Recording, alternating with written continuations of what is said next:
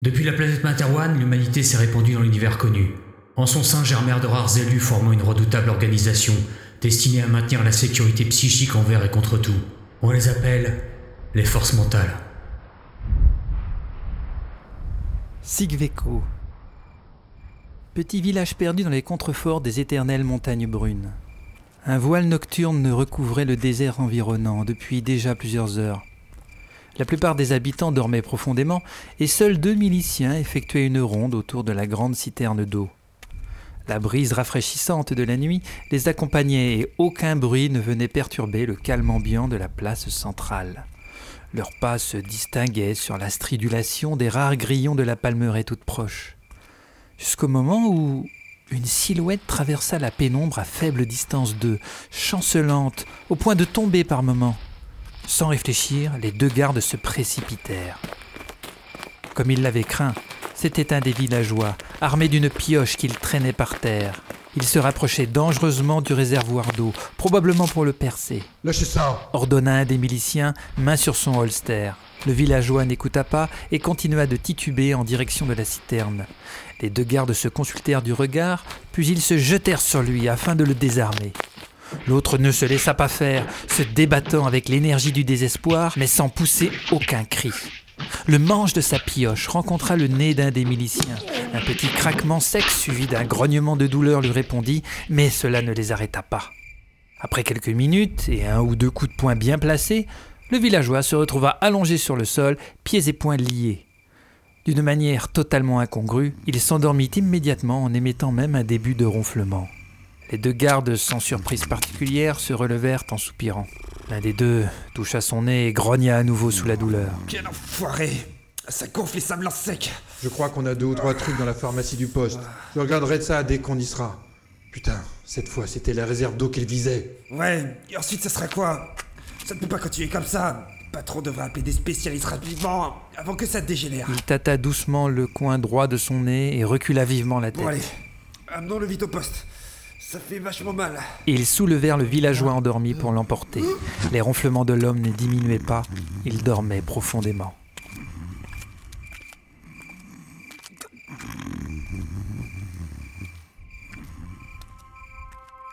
Quand c'est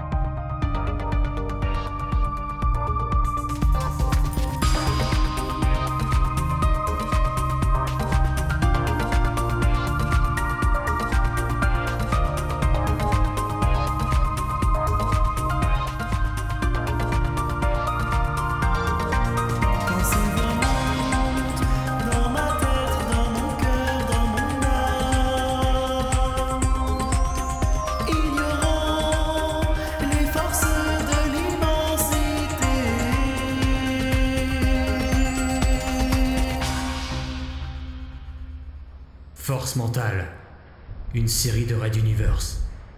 Épisode 14. Le démon de Sigveco.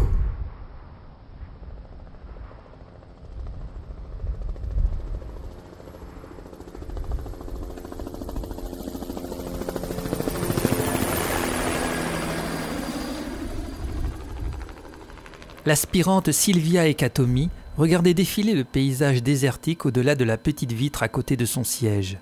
Ils venaient de partir depuis une grosse heure, et leur destination devait se trouver au pied des montagnes qui émergeaient au travers de l'horizon embrumé par la chaleur. Joshua Menbloom, son chef pour cette mission, lui tapota l'épaule. Ce grand gaillard expérimenté, d'une dizaine d'années son aîné, représentait la personne idéale pour lui apprendre le métier. À peine sortie de l'université mentale, la jeune femme à la chevelure fauve et bouclée tentait désespérément de dissimuler ces taches de rousseur qu'elle considérait comme un signe de non-maturité. Joshua lui sourit et lui rappela les détails de leur mission. Sylvia, nous sommes chargés de mettre au clair un récent mystère apparu dans un modeste bourg brun nommé Sigveco. Des habitants s'y lèvent chaque nuit et détruisent du matériel important pour l'économie locale. Je t'avoue que cette mission ne m'excite guère, cela sent plus la grosse farce ou la psychose collective qu'autre chose. Mais c'est parfait pour tes débuts. Je te laisserai donc prendre les devants lors de l'enquête. Vous m'abandonnez seul là-bas? Paniqua Sylvia, le souffle coupé. Mais non, je t'assisterai. Tu manques sérieusement de confiance en toi. C'est d'ailleurs marqué noir sur blanc dans ton dossier. Si je devais te donner un conseil, ce serait il faut sortir de sa zone de confort pour montrer qui l'on est vraiment. Très bien, monsieur.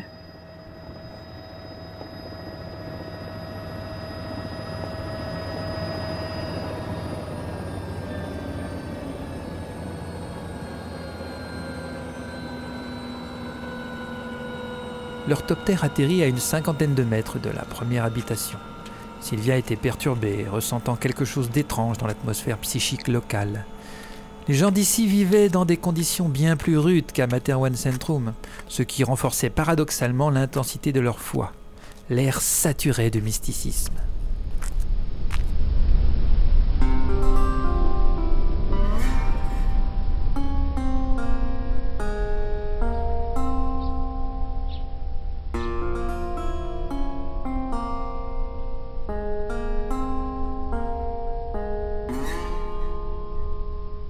Il y avait trois endroits importants dans le bourg. La Palmeraie, le lieu de culte, le Sadar, et la place centrale du village avec la citerne. Tout autour se trouvaient les étables et les habitations fabriquées souvent en torchis, un mélange de terre et de paille qui résistait bien par temps sec, la pluie n'existant simplement pas dans la région. Cette région pauvre de Materwan vivait de ses maigres récoltes. Les deux agents mentaux longèrent le réservoir qui avait été attaqué la veille alors que le ravitaillement mensuel venait d'être effectué. Sans eau, ici, c'était la mort assurée. Pas étonnant qu'on y patrouillât régulièrement.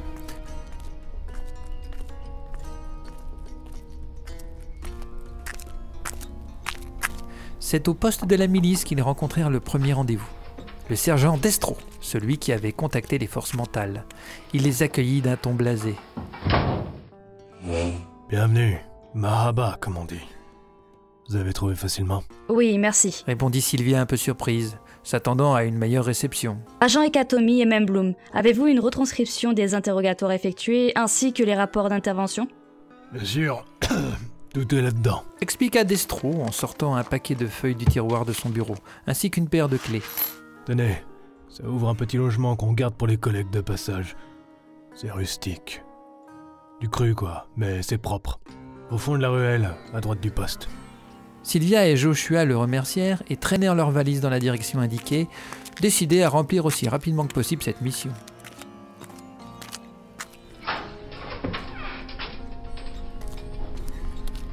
Ils croisèrent le chef du culte Octot, après seulement quelques mètres, qui se présenta immédiatement. Je suis maître Abid Miktarivin. Mahaba étranger. J'ai ouï dire que vous alliez tenter de résoudre nos troubles. J'espère du fond du cœur que vous y arriverez. Nous... Nous devons enquêter un peu avant d'en savoir plus. Nous sommes ravis de faire votre connaissance. Répondit prudemment Sylvia. Ah, je crains que ce ne soit des djinns et des sylphes derrière tous nos malheurs. Je vous entretiendrai d'eux à l'occasion. Passez me voir lorsque vous aurez le temps. Les sylphes. Nous y penserons. Merci du conseil. À très bientôt, j'espère. Conclut le maître avant de s'éloigner.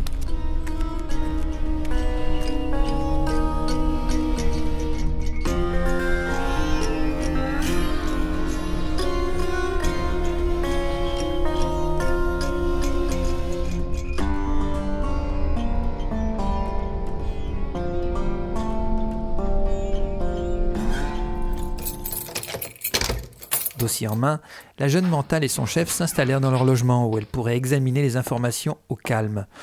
Le chef milicien avait raison, rustique mais propre. Une vieille table en bois faisait office de bureau dans un coin, et Sylvia se mit immédiatement au travail sous l'œil approbateur de Joshua.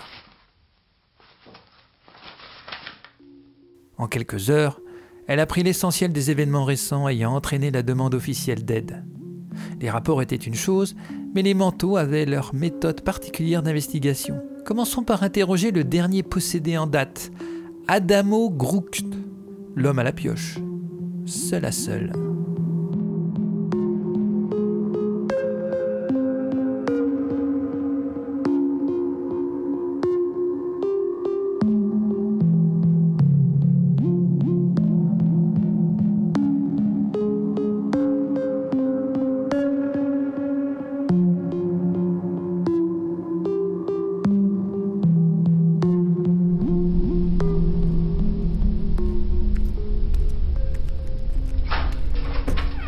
De retour au poste de milice, elle salua l'homme de garde qui grommelait derrière son guichet, un gros bandage lui couvrant le nez.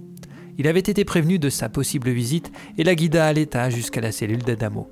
Au moment d'entrer dans le réduit, Sylvia eut un étrange vertige, mais elle continua d'avancer malgré les élans intempestifs.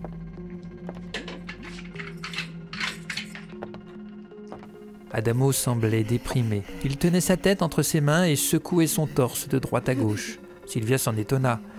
Elle s'assit sur une chaise aux côtés de la paillasse servant de lit afin d'essayer un sondage mental. Comme pour tout début de séance, elle commença par quelques mots simples à voix haute. Bonjour, je suis ici pour vous aider. N'ayez pas peur. Ne m'approchez pas, je, je suis possédé, possédé, maudit, maudit. Mon esprit portait désormais la trace indélébile du mal. Je, je- je pourrais jamais m'en sortir. Mais de quoi parlez-vous? L'autre leva vers elle des yeux rouges, une expression désespérée peinte sur le visage. Les voix, les voix, c'était les sylphes. Ils, ils vont, ils vont tous nous emporter. Ils, ils ne peuvent pas nous rester ici. Ils m'ont pris mon âme. Que vais-je faire de ma vie? Que, que en devenir ma femme et mes filles? Des sylphes, dites-vous? L'agente mentale ne put que confirmer les dires d'Adamo par une écoute passive de ses pensées. Il ne se souvenait que de s'être endormi chez lui, puis réveillé au poste le lendemain. Elle aurait dû s'en douter. Pour des gens férus de spiritualité et de mysticisme, cela ressemblait fortement à une prise de contrôle par les démons de leur liturgie. Elle tenta maladroitement de le réconforter par quelques phrases creuses et s'éloigna, le laissant à ses pleurs.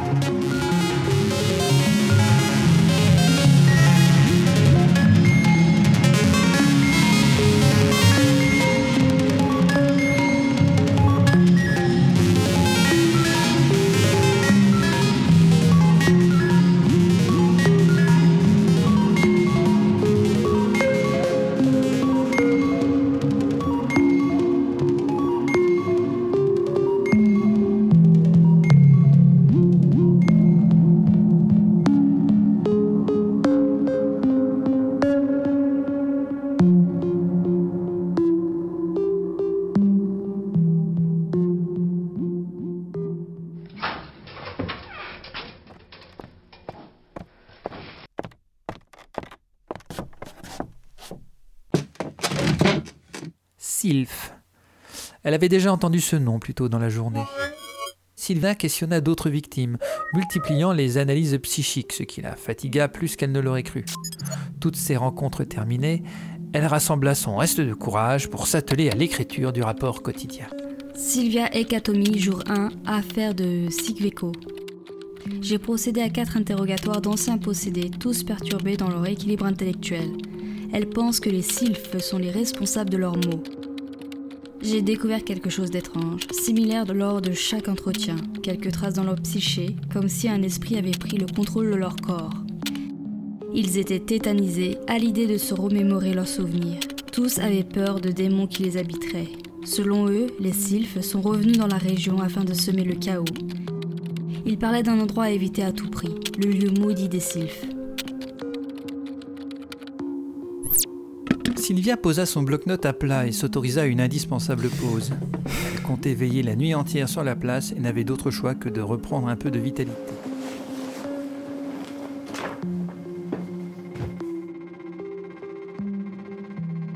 Lorsque la pénombre réclama ses droits, elle sortit de sa chambre et partit rejoindre son responsable Joshua.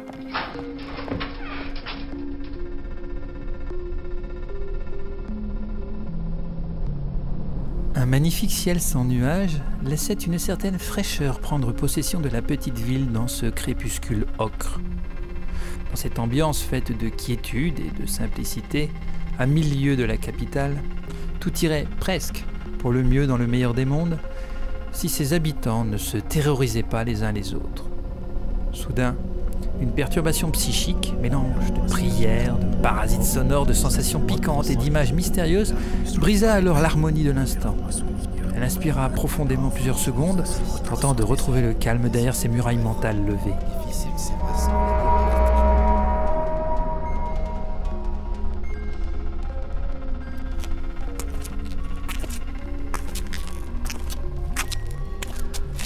Étrange. Je n'ai jamais eu de telles expériences auparavant. Qu'est-ce qui pourrait produire ce genre d'interférence pensa-t-elle. Elle sonda précautionneusement au-delà de ces barrières, mais la vibration semblait s'être évaporée. Peut-il vraiment exister un esprit démoniaque ou un sylphe qui punirait les hommes de leurs actes? Une force inconnue est à l'œuvre, ça c'est certain. Je découvrirai ce qui se trame ici. Un peu plus tard, elle retrouva Joshua près de la place principale au poste d'observation qu'ils avaient choisi au préalable. Alors, ça avance? demanda-t-il. Pas vraiment. Je. Agina Kiwa. D'une tape à l'arrière du crâne, Joshua la ramena à la réalité. Attention, jeune apprenti, ce lieu commence à te perturber. Tu devras tirer cette affaire au clair le plus vite possible ou renforcer ta résistance mentale, sous peine de fragmenter ta psyché sous l'intensité de cette croyance. Ajouta-t-il d'une voix sombre et monotone. Désolée, je ne comprends pas ce qui m'arrive. Sylvia ne connaissait pas un seul mot en brun. Malgré cela, elle avait parfaitement énoncé cette phrase dont elle ignorait le sens. Cela la troubla encore davantage.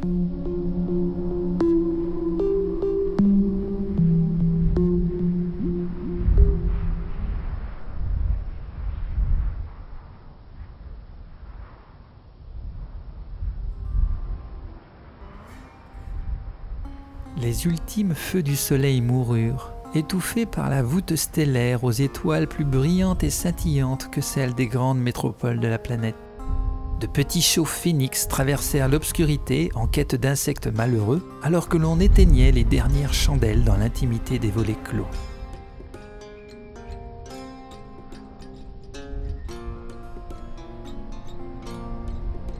Les heures passaient, silencieuses, quand elle aperçut, aux abords de la place principale, une silhouette se découper soudainement depuis une ruelle adjacente.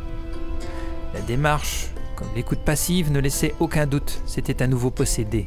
D'un signe de tête à Joshua, elle s'élança vers la forme tandis qu'il rejoignait le duo de miliciens postés près de la citerne centrale en ultime protection. Sylvia courait dans l'obscurité, souple sur ses chevilles et maîtrisant son souffle, le pied léger et assuré. L'exercice physique ne représentait qu'une partie du travail.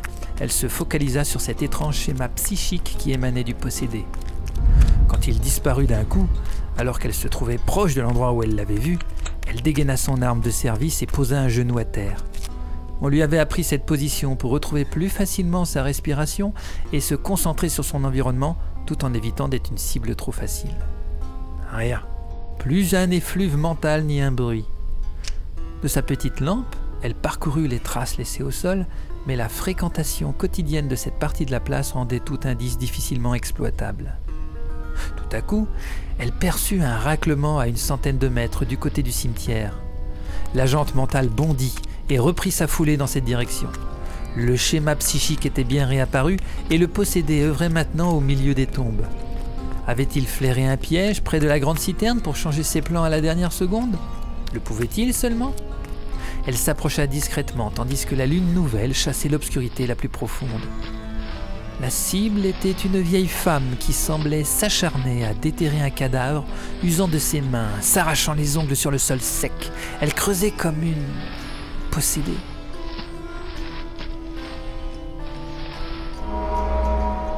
Sylvia suivit l'étrange animation tout en étudiant avec le plus grand intérêt l'activité psychique qui émanait d'elle.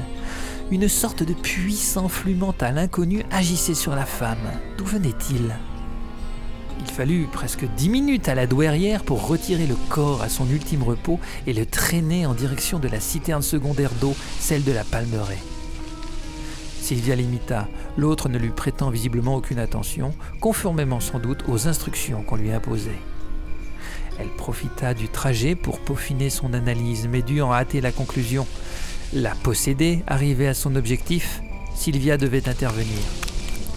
Elle se précipita sur la vieille femme, comme lors des séances d'entraînement à l'université. En quelques mouvements clés, elle fut bloquée et Sylvia tenta à nouveau de découvrir la source du signal mental. Mais la douairière s'éveilla brutalement, passant d'un calme inexplicable à une panique sans fin. Mais qui êtes-vous? Que fais-je dehors à côté de. de. de Fregan? Mon ex-mari Tout va bien. Plaida Sylvia au milieu des hurlements d'horreur de la femme. Je vais vous raccompagner chez vous, madame. Madame Parent au plus pressé, elle plongea l'ancienne possédée dans un sommeil artificiel d'une pique mentale placée avec précision. Un silence pesant s'abattit aussi brutalement sur la palmeraie qu'il l'avait quittée une poignée de minutes plus tôt. Des murmures de prière, apportés par la brise, soufflèrent aux oreilles de Sylvia.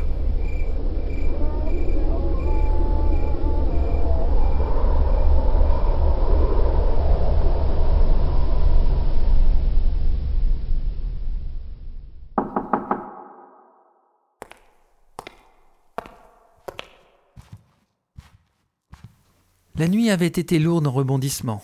Après un court moment de sommeil, l'aspirante mentale décida de retourner voir le maître octote, Habib Mick Trevin. Son histoire de sylphe tournait un peu trop dans la bouche des gens d'ici pour l'ignorer. Peut-être pourrait-il lui donner quelques indices afin d'y voir plus clair.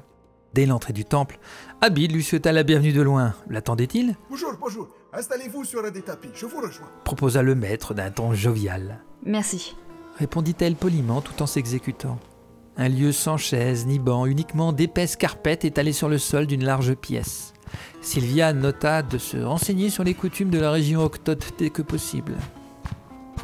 Voulez-vous boire quelque chose? Non merci, ça ira. Je suis venue sur votre invitation.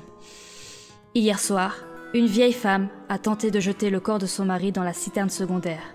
Tout cela prend de troublantes proportions. Oui, ces possédés sont de plus en plus inquiétants. L'eau est rare dans la région. Il est heureux que vous soyez intervenu au bon moment.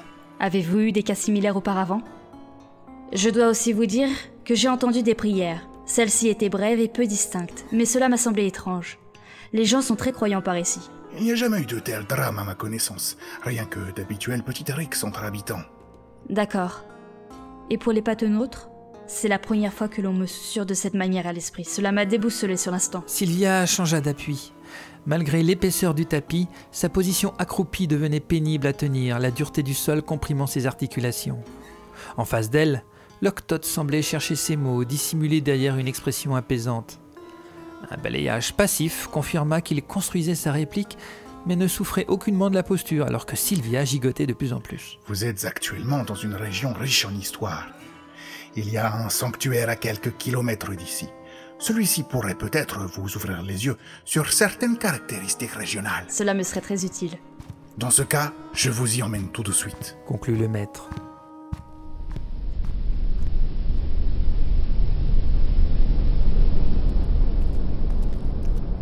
Un peu plus tard, alors que le soleil matinal poursuivait sa course vers le zénith, Sylvia découvrit le vestige géant que l'octote nommait sanctuaire. Devant elle, surgissaient du sable et de la roche les fondations d'un grand bâtiment, de forme rectangulaire. Deux rangées d'imposants piliers abattus depuis trop longtemps dessinaient un large et puissant édifice maintenant en ruine. Des figures abstraites étaient gravées sur les rochers environnants, des restes de sculptures d'animaux ou encore quelques pierres taillées délimitant les gigantesques portes. Tout était démesuré et étrangement propre. La sécheresse du désert conservait les choses, cette vieille légende disait vrai. S'approchant un peu plus des graffitis afin de tenter de les comprendre, Sylvia demeurait muette, subjuguée par l'endroit.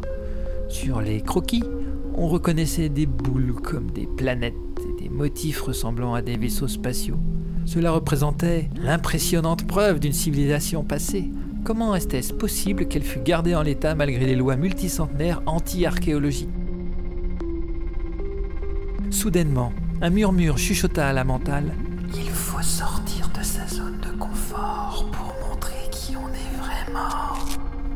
Elle se retourna vivement, mais seul le vent et un peu de poussière lui faisaient face.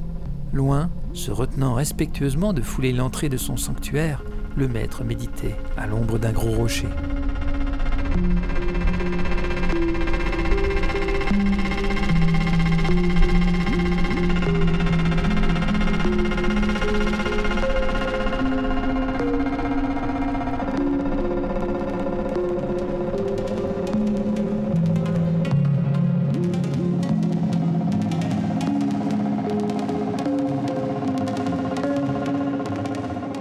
Revenue de cette courte escapade, Sylvia rejoignit sa chambre qui leur était allouée pour faire le point. Elle n'avait ni trouvé d'indice au sanctuaire, ni suspect à interroger. Épuisée, elle se coucha et sombra dans un lourd sommeil. Un peu de repos lui ferait du bien après ses péripéties nocturnes. Et cette pression sur ses barrières la fatiguait bien plus qu'elle ne l'avait prévu.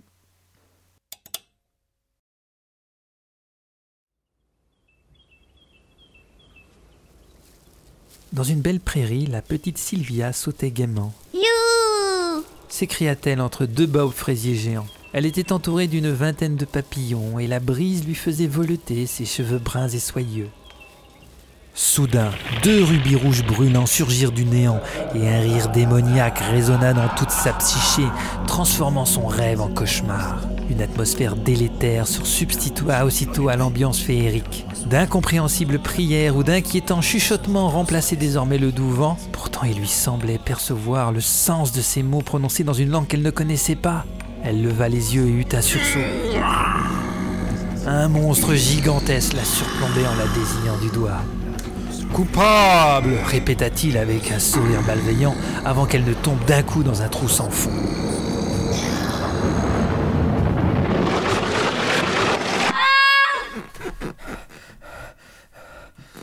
Sylvia se réveilla brusquement en criant, de la sueur perlait sur son front. La chaleur de ce début d'après-midi s'avérait plus difficile à supporter que les derniers jours, climat propice aux rêves déplaisants.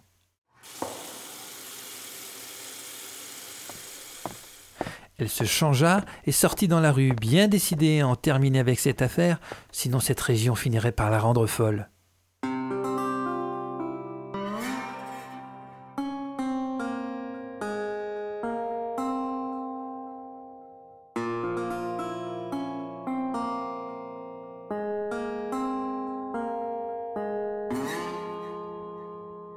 Elle ne savait pas encore comment assembler toutes les parties du puzzle.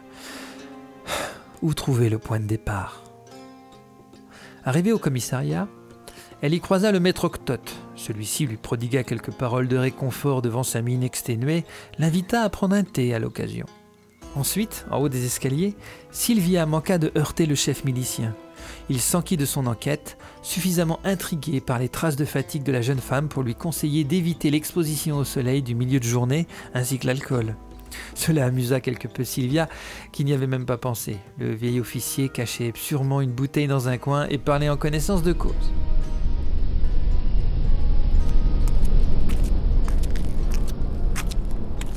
Elle appréciait la sollicitude de ces gens qu'elle ne connaissait finalement que très peu, et cela produisit un effet calmant sur la mentale. L'esprit de la jeune femme n'en demandait pas plus pour se reconcentrer. Quelques minutes plus tard, elle concluait un plan avec les miliciens, son supérieur mental et le chef Octote. L'idée était la suivante. Il fallait annoncer officiellement que le coupable avait été attrapé et rassurer le village en déclarant que le problème avait été résolu. Ce n'était qu'une intuition, mais elle pariait qu'un nouveau possédé ferait son apparition pour justement contredire l'information. Celui ou ceux derrière toute cette histoire se donnaient suffisamment de mal pour terroriser ce village, pour laisser passer une telle occasion de ridiculiser les autorités et renforcer le sentiment d'insécurité.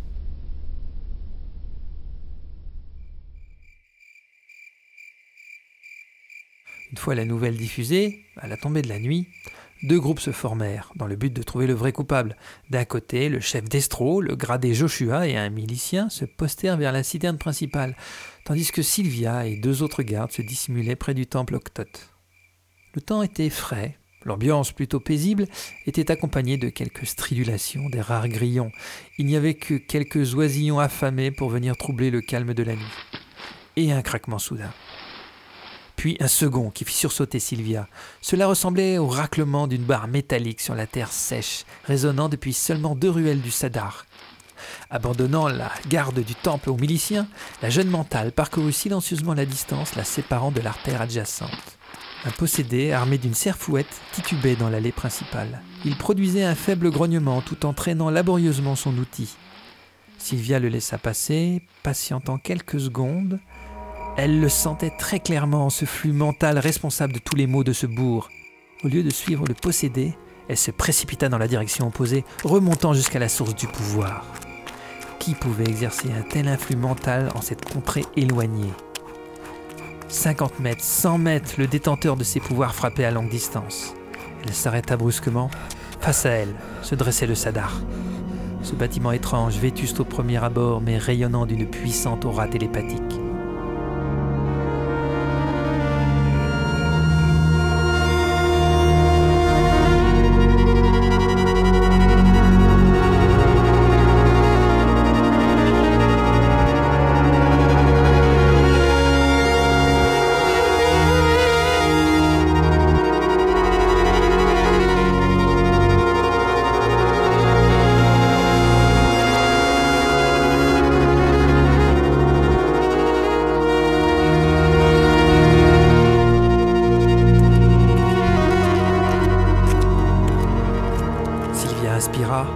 Avança d'un pas sûr. Elle s'était jurée de dévoiler ce qui se cachait derrière ces grandes portes en bois de baobab fraisier. Alors qu'elle faisait signe aux deux miliciens de la rejoindre, ceux-ci s'effondrèrent sur le seuil, victimes d'un puissant balayage psychique. Elle se sentit vaciller, mais conserva finalement le contrôle de ses barrières mentales. Elle n'abandonnerait pas si près du but. Soudain, un afflux d'images et de sons mystiques lui traversa l'esprit. Des cris d'agonie, des prières octotes, des flashs abstraits et des murmures incompréhensibles. Elle hésita brusquement comme paralysée. L'intensité négative perturbait sa confiance fragilement retrouvée. Cette angoissante appréhension remontait en elle, ce refus de l'ultime confrontation à la violence du réel.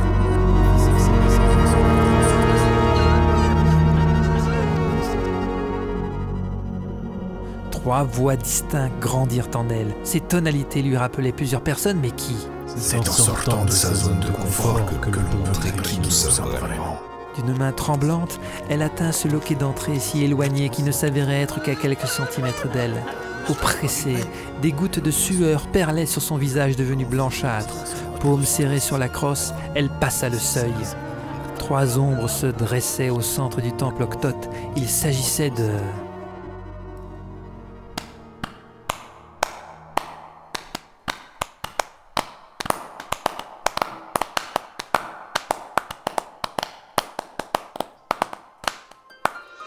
Son responsable de mission, Joshua, le chef de la milice, Destro, et le maître octote, Abid Mick Trevin. Tous l'attendaient calmement, un large sourire aux lèvres. Le si puissant afflux psychique s'était volatilisé. La jeune mentale ne savait plus quoi penser. Que faisait-il dans cet endroit? Ne devait-il pas protéger la citerne centrale? Bienvenue dans les forces mentales. Bienvenue dans les forces mentales. Voyant qu'elle ne comprenait pas, son supérieur s'approcha d'elle et lui serra chaleureusement la main. Bienvenue dans les forces mentales. Environ tous les 5 ans, nous emmenons ici une nouvelle recrue prometteuse pour tester ses compétences. Avid et Destro sont arrivés avant nous au Sigveco, juste assez tôt pour préparer l'esprit des habitants.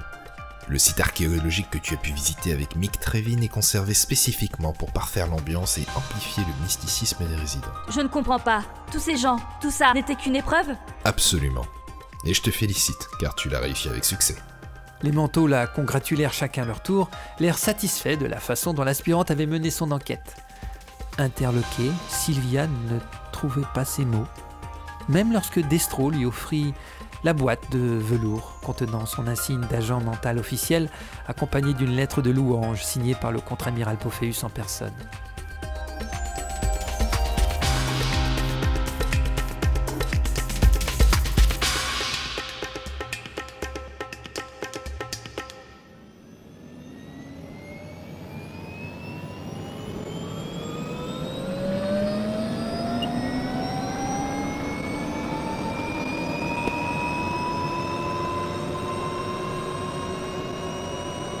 Le lendemain matin, une autre équipe des forces mentales entrait dans le bourg afin de faire oublier aux habitants ce qui s'était passé ces derniers jours. Ils effacèrent les traces visibles, remirent même en terre le cadavre du mari et, une fois leur mission accomplie, repartirent dans leur orthoptère. La vie reprit son cours, tout aussi naturellement que n'importe quel jour de n'importe quelle année à Sidveco, petit bourg perdu au flanc des montagnes brunes, jusqu'à la prochaine épreuve d'un cadet des forces mentales.